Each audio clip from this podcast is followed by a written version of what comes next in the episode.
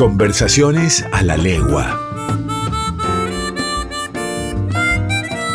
Un programa de entrevistas a los referentes de la percusión argentina.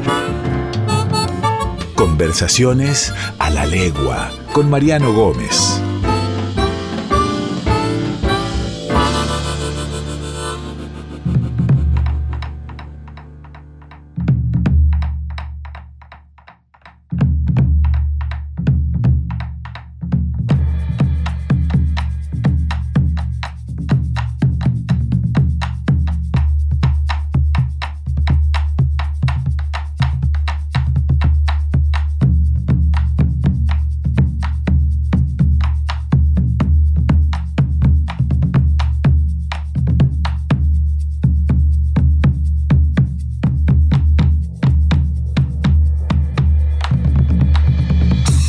Bienvenidos y bienvenidas a Conversaciones a la Legua, un lugar donde la música vibra. Mi nombre es Mariano Gómez y junto a ustedes seguimos conociendo y recordando a los principales exponentes de la percusión argentina. Paisajes de nuestro país. La quebrada de Humahuaca envuelve en sus calles, en sus cerros, en sus costumbres, un sinfín de historias, de música y de tradiciones. El pueblo de Tilcara, con su pucará, sus festejos de carnaval y su música nos invita año a año a visitarlo.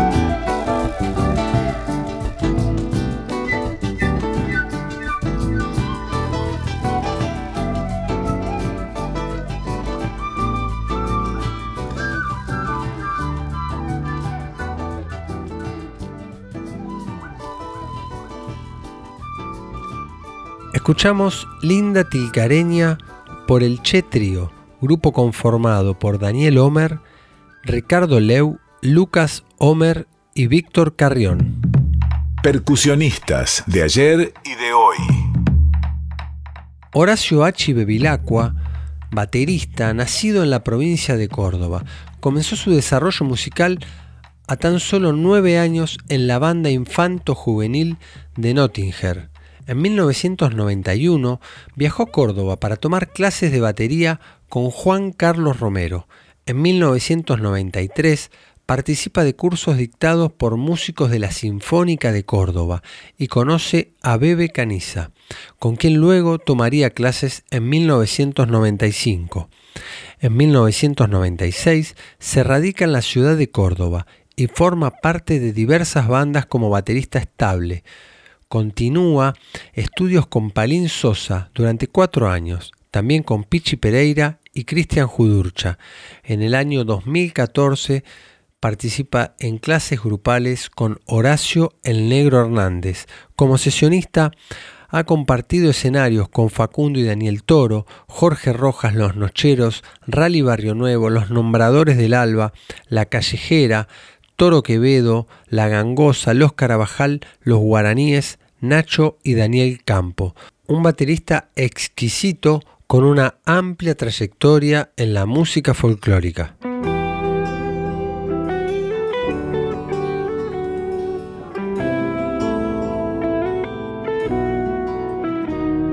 Crecer me ha llevado tiempo el suficiente para cambiar vida te va enseñando tarde o temprano.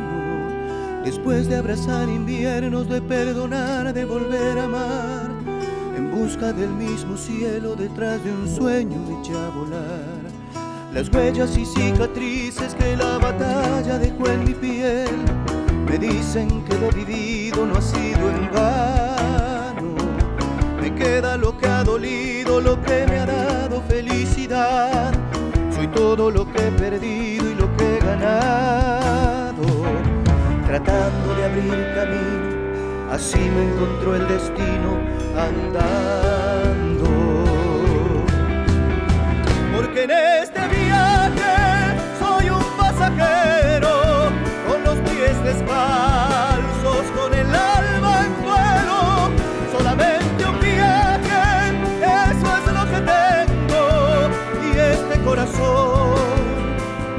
trajo aquí seguirá latiendo.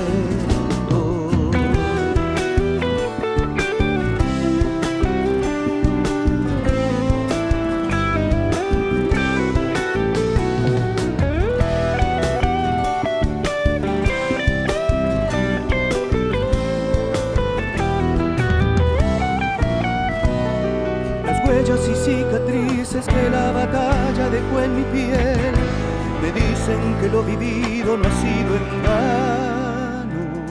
Me queda lo que ha dolido, lo que me ha dado felicidad. Soy todo lo que he perdido y lo que he ganado. Tratando de abrir camino, así me encontró el destino andando.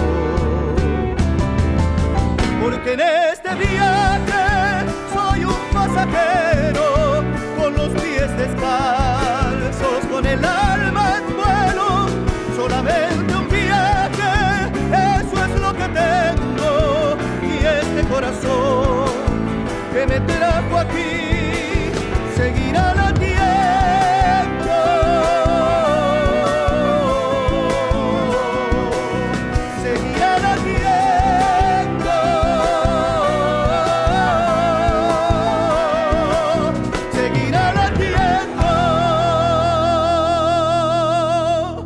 Escuchamos a Jorge Rojas, live session en Romaphonic, en la batería Horacio H. Bevilacqua. Palabras originarias. La palabra tejedora o tejedor en quechua se pronuncia ahuac. Y qué mejor que citar al pueblo de Catamarca con una enorme tradición en tejidos y ponchos.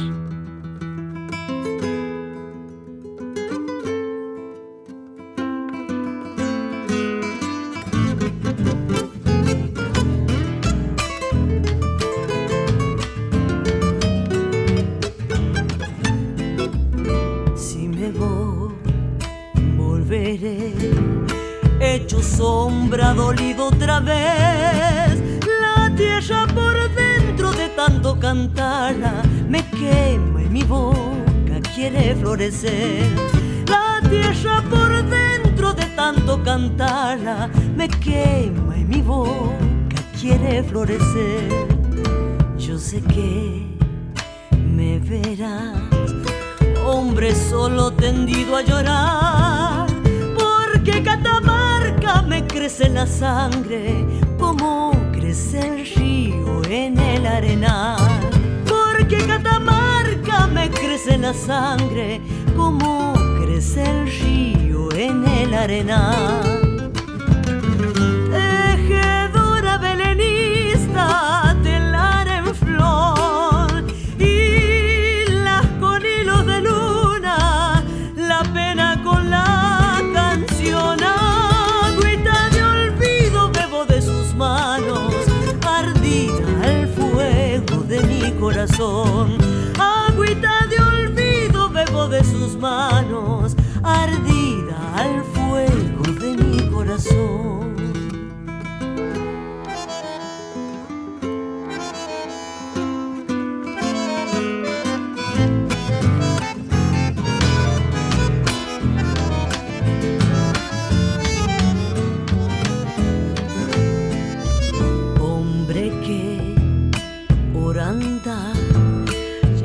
Su alma con la soledad.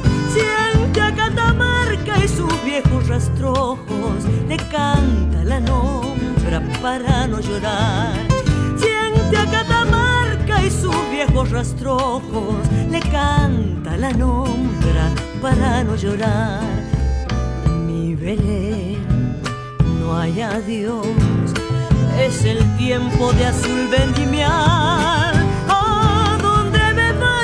Sigue esta samba y en mi pañuelito florece un hogar.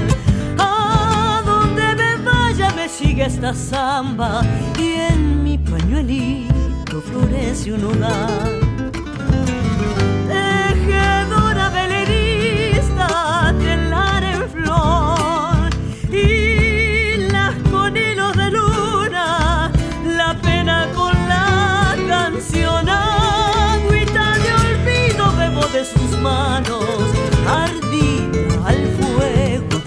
Corazón. Agüita de olvido bebo de sus manos, ardida al fuego de mi corazón. Escuchamos la catamarqueña por la bruja Salguero.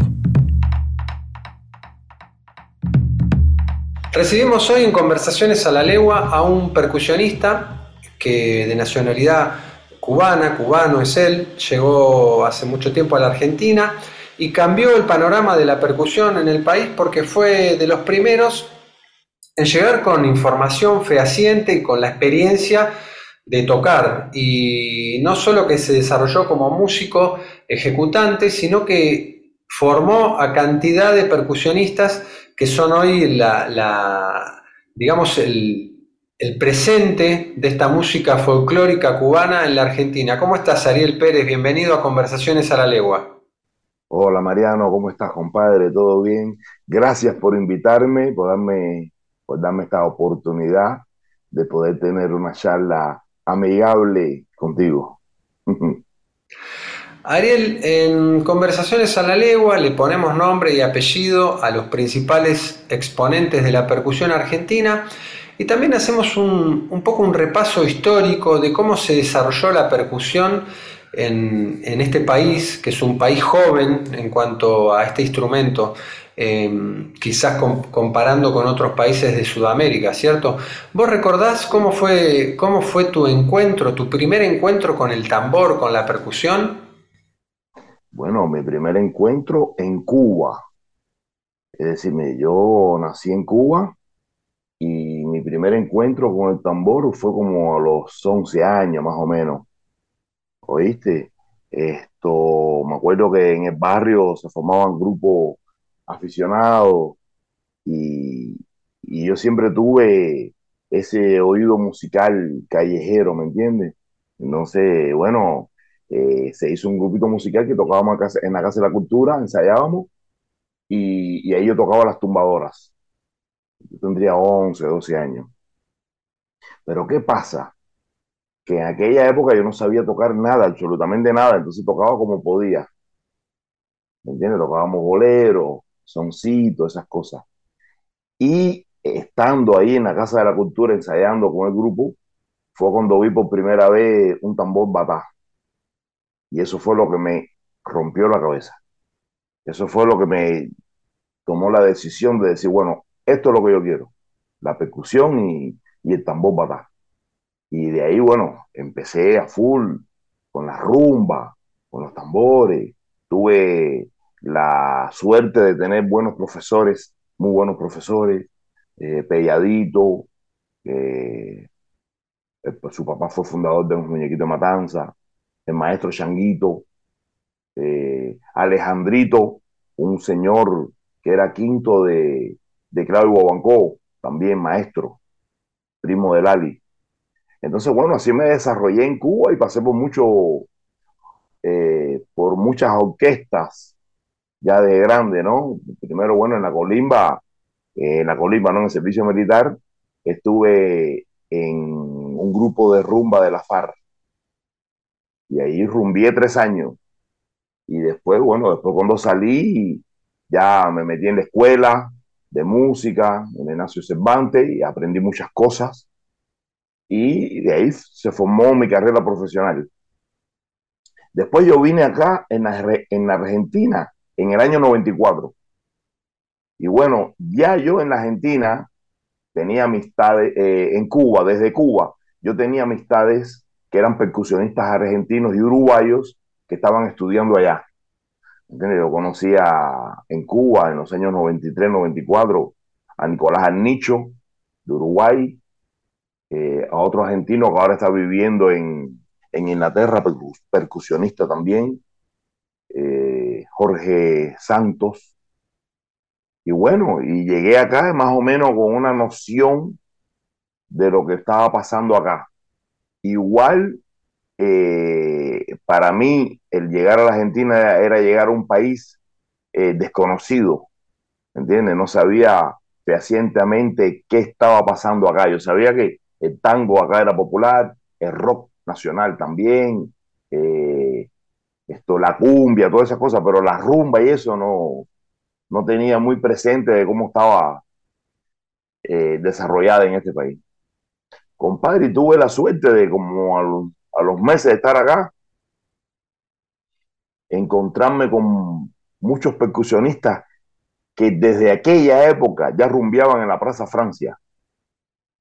Es decir, la, la Plaza Francia ahí en la Recoleta, que es ícono de, de los rumberos de la Plaza Francia. Entonces ahí me encontré a, toda aquella gente de aquella época, a Yeye López, al alemán, a Carlito Sala, al Tongo, ¿me entiendes? Que son percusionistas que todavía se mantienen hoy en día eh, en la élite de los percusionistas acá argentinos. Bueno, yo me los encontré en aquella época. Y eh, muchos empezaron a tomar clases conmigo muchos empezaron a tomar clases conmigo y, bueno, se fue desarrollando todo un mundo de percusión afrocubana, ¿me entiende? Que ha dado mucho, muy buenos frutos. Hoy en día hay muchos percusionistas muy buenos acá en Argentina, algunos fueron alumnos míos, otros han ido a Cuba a aprender y de verdad que yo me siento muy orgulloso de eso, de que hayan, se haya desarrollado esa, esa gran masa de percusionistas eh, no solo afrocubanos, sino percusionistas eh, de música popular y todo, ¿me entiendes? Que estén tocando acá en distintas agrupaciones. Eso de verdad que me, me pone muy feliz. Ariel, vos llegas a la Argentina con una idiosincrasia y una historia del tambor completamente diferente a tu experiencia. Eh, ¿Y qué es lo que te encontrás? ¿Qué te encontrás de la percusión acá? ¿Cómo comenzás vos a insertarte laboralmente? ¿Cuáles fueron tus primeros trabajos al margen de, la docencia? ¿Con quién empezaste a tocar? Eh, porque convengamos que la, la historia de la percusión cubana y el desarrollo de los tambores es mucho más amplia de lo que ocurría, me imagino, acá en la música popular. Sí, lo que pasa es que yo cuando vine, ya vine con un grupo armado, un grupo semi-armado que se terminó de armar acá, se llamaba Expreso Cubano, que en aquellos años 94, 95, 96, trabajábamos muchísimos, muchísimo, ¿me entiendes? No sé qué pasa, que había mucho, muchos boliches de música salsa, merengue, música tropical, y nosotros trabajábamos ahí. Habían otros grupos también, yo me acuerdo que estaba, eh, había un grupo que se llamaba Oye Chico, eh, había un grupo que se llamaba Azúcar, que tocaba en un lugar que estaba ahí frente al abasto. Entonces, eh, hacían música que yo conocía. Entonces, bueno, ahí me empecé a dar a conocer y ellos me invitaban a tocar, iban a los lugares donde yo tocaba, eh, nos reuníamos, formábamos fiestas, toda esa serie de cosas. Y, así fue como se fue desarrollando y yo me empecé a dar a conocer. Pero ya yo cuando vine, vine con, una, con un grupo semiarmado, ¿me entiende? Con la intención de empezar a tocar ese tipo de música acá en la Argentina.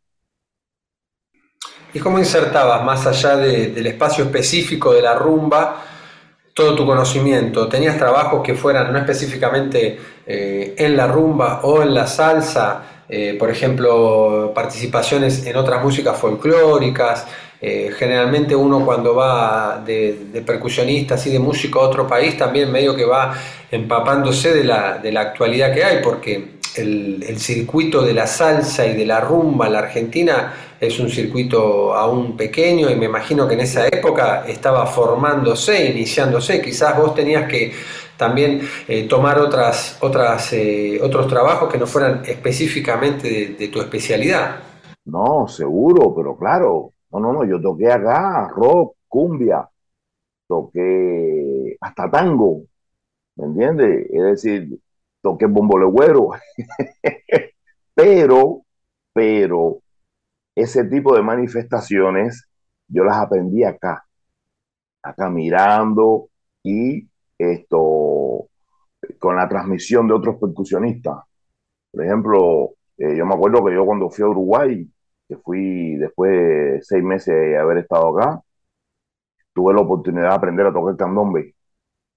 ¿Entiendes? Eh, allá me encontré con el lobo, este, todos aquellos percusionistas, eh, eh, Yayo, el mismo Nicolás Arnicho, ¿me entiendes? Entonces era, era tocar casi todos los días, ¿me entiendes? Yo me retroalimentaba y también le pasaba cosas mías, ¿me entiendes? Es decir, ellos aprendieron a tocar rumba, eh, tambor batá, todas esas cosas cubanas que yo traía, ¿me entiendes? Ritmos populares, el Mozambique, el cha-cha-cha, el pilón, que no se conocían mucho acá. Eh, es decir, yo me acuerdo que, que ese tipo de información de mí hacia los otros percusionistas y de los otros percusionistas hacia mí fue una cosa de, de alimentación mutua. ¿entiendes? Te contaba que yo enseñé acá lo que era el pilón, lo que era el Mozambique, esto, lo que era el songo, que no se conocía. Ya después empezaron, eh, después de los eh, del 2000, empezaron a entrar los videos de Changuito, de Giovanni, pero en los años 90 no se conocía. Y yo le, les enseñé a, la mayoría de los percusionistas a tocar todo ese tipo de ritmo. ¿Me entiendes? Fue mutua. La alimentación de conocimiento fue de yo dar y de recibir también.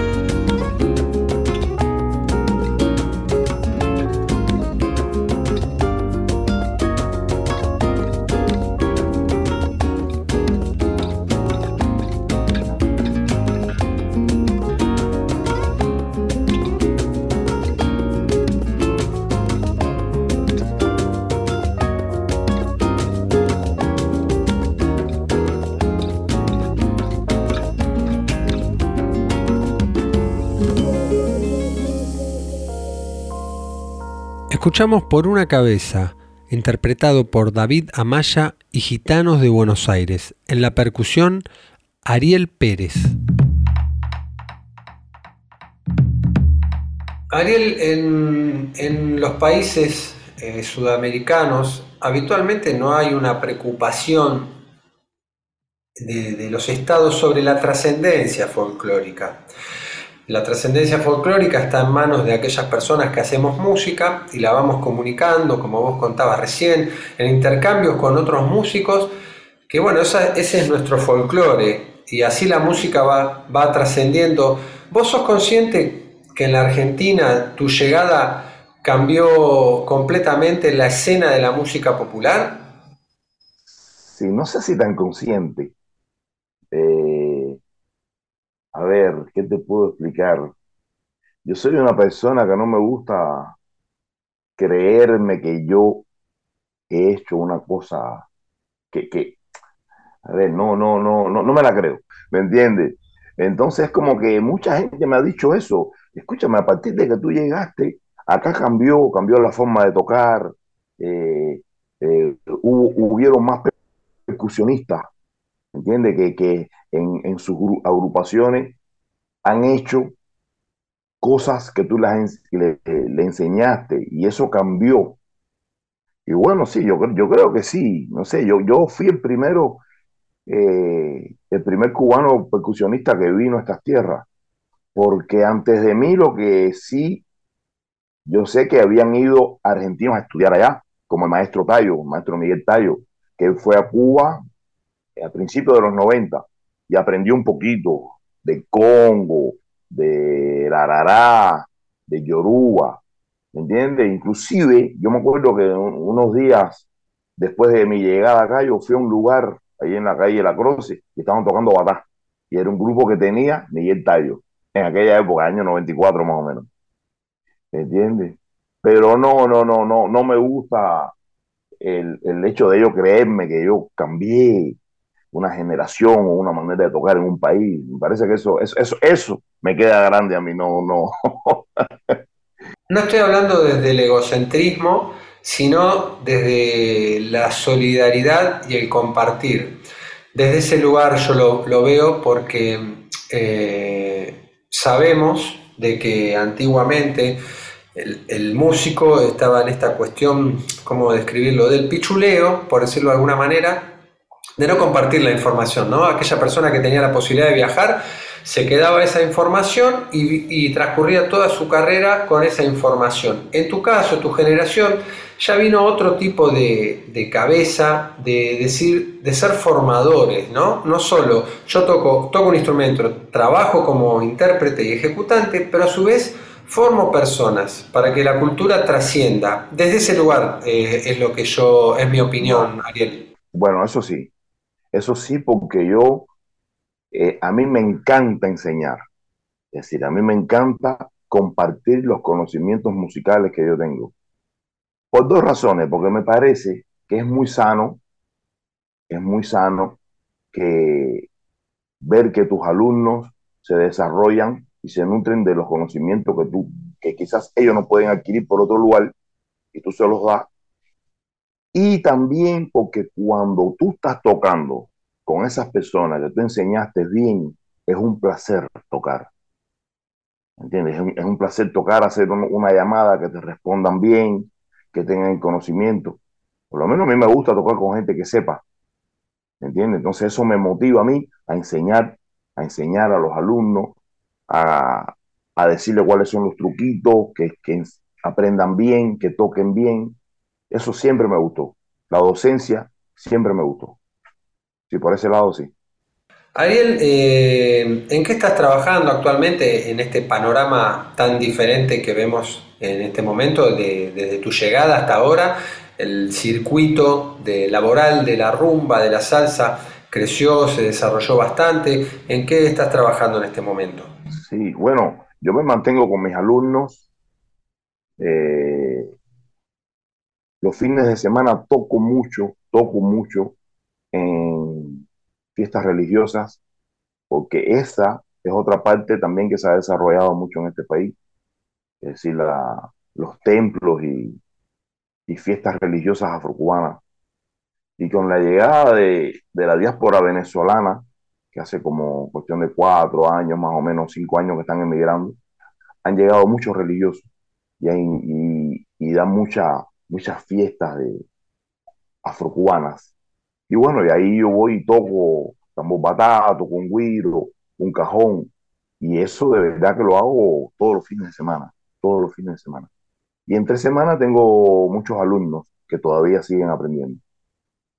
Ariel, para aquella persona que no conoce absolutamente nada de la, de la parte ritual, digamos, religiosa de, de los tambores, ¿cómo es una, una reunión eh, religiosa en donde se juntan aparte a hacer música? ¿Cómo funciona esa, esa comunión?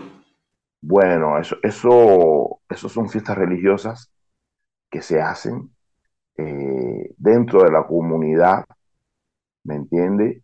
de religiosos ya iniciados. ¿Y qué pasa?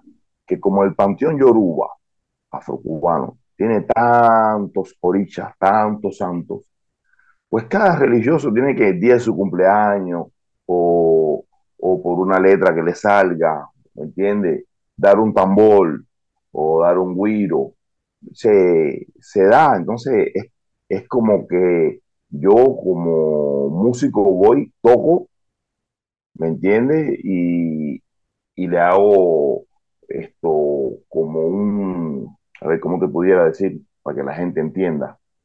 La, festividad se concentra en esa fiesta a ese santo determinado.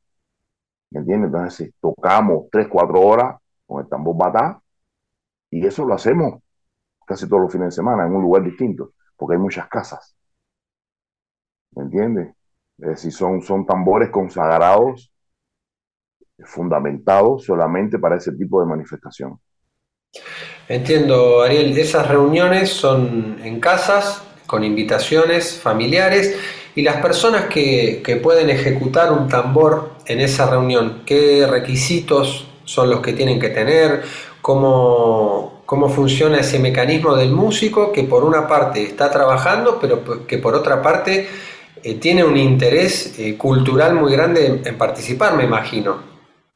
Sí, no, a ver, partamos de la base que el músico que toque ese tipo de tambor en ese tipo de fiesta tiene que estar iniciado también y tiene que haber pasado un proceso religioso que le permita tocar ese tipo de tambor.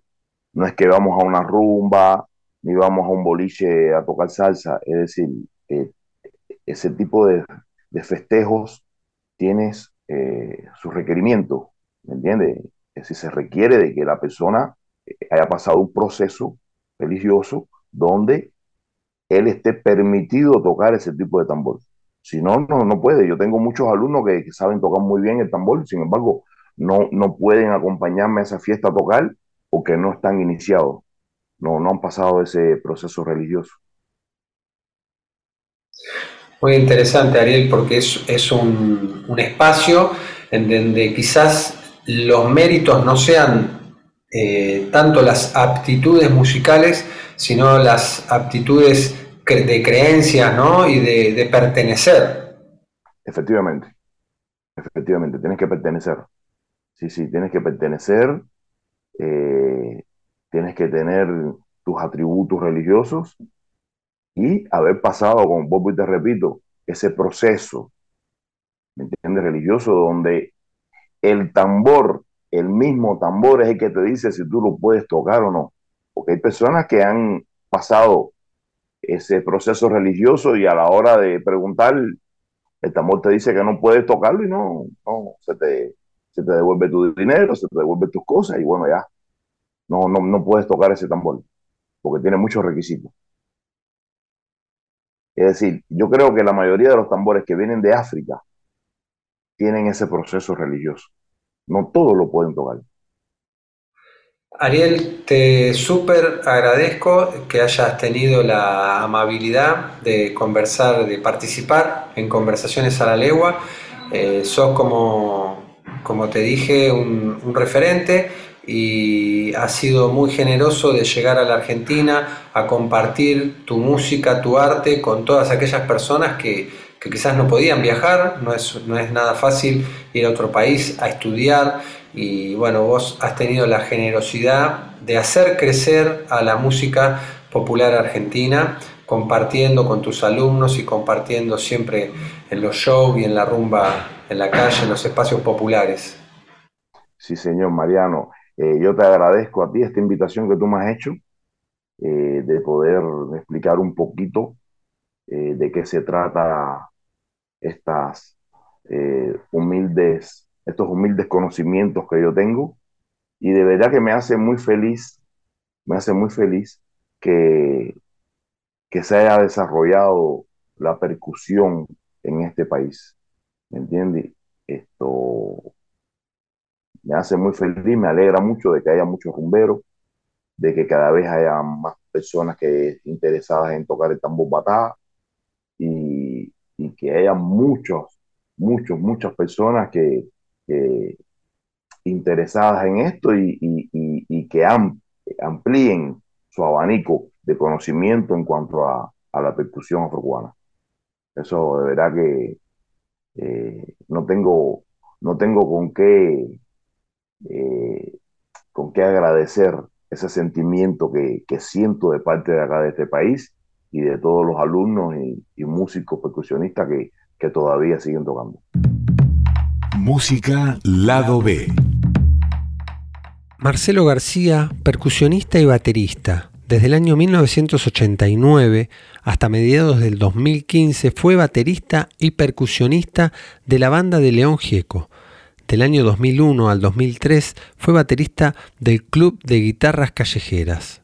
Como músico sesionista ha participado en distintas producciones, tocando junto a Cito Segovia, Guillermo Sarva, Daniel Biglietti, Melania Pérez, Opus 4, Abel Pintos, Emilio del Guercio, Nito Mestre, León Gieco, Víctor Heredia, Mercedes Sosa, Charlie García, entre otros. José Vale, percusionista y baterista, sesionista, ha tocado junto a grupos como los fabulosos Cadillacs, La Portuaria, Las Pelotas, La Mancha de Rolando, Carajo, Erika García, entre otros.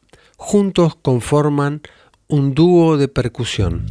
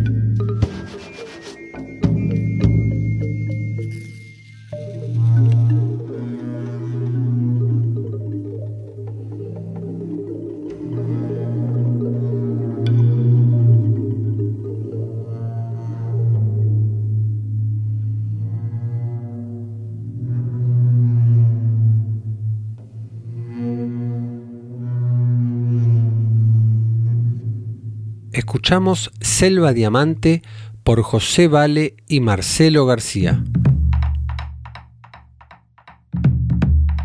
Promediando la década del 70, debido a las grandes apariciones de renovadores del tango, que aunque tenían algo de la impronta de Piazzolla, empezaban a mostrar las uñas de su creatividad y de un nuevo modelo de entrega de nuestro tango.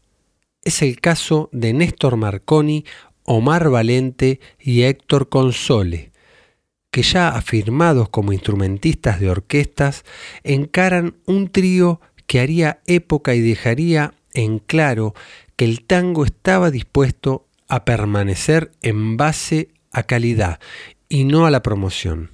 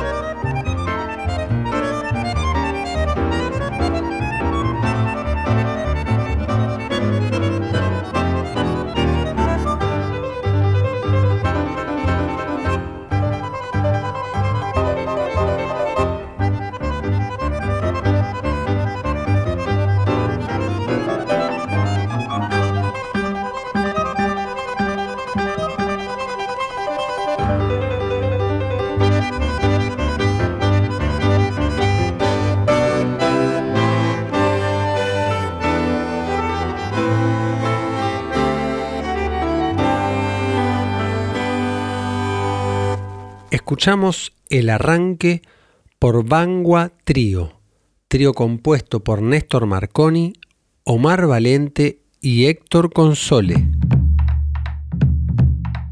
Agradecemos como siempre la compañía de todos y todas ustedes en esta ronda de tambores denominada Conversaciones a la Legua. Mi nombre es Mariano Gómez, en edición Fernando Salvatori. Un abrazo enorme para cada uno y cada una de ustedes.